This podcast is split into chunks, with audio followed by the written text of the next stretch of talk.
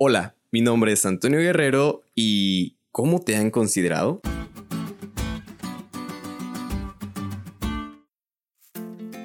Hoy les voy a contar un detalle que he tenido que sobrellevar en algunas ocasiones. Quizá no conozcan mis rasgos físicos, pero les contaré que a causa de tener barba he tenido algunos percances ante la policía. Y aclaro, nunca intencionales, ¿eh? Pero bueno, su servidor ha vivido algún tiempo en la frontera de México y Estados Unidos. Normalmente, todo ciudadano mexicano que tenga una credencial especial vigente y en orden que acredite el cruce a los Estados Unidos puede hacerlo sin problema. Su servidor contaba con ella. Pero en algunas ocasiones la policía americana me detenía y no me dejaba cruzar a su país por una simple razón ellos notaban que mis rasgos físicos parecían de otro país.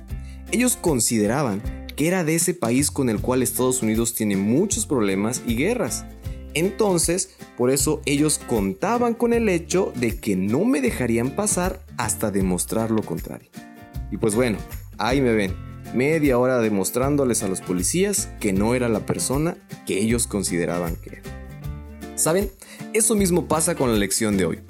Ante Dios somos considerados justos, no por ningún acto que podamos hacer, sino solo por la fe en lo que Cristo hizo por nosotros. Y es que esta es la esencia del concepto de justificación por la fe.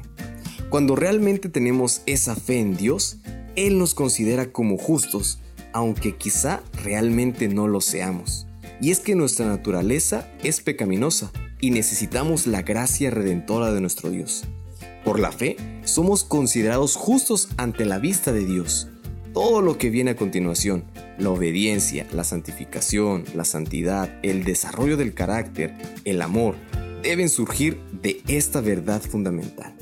Así que amigos, tenemos a que desarrolles esa fe, una fe firme que nos ayude a transformar nuestros corazones y realmente ser verdaderos acreedores de esa justificación que tenemos en Cristo Jesús.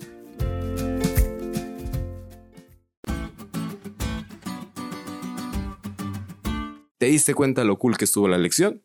No te olvides de estudiarla y compartir este podcast con todos tus amigos. Es todo por hoy, pero mañana tendremos otra oportunidad de estudiar juntos.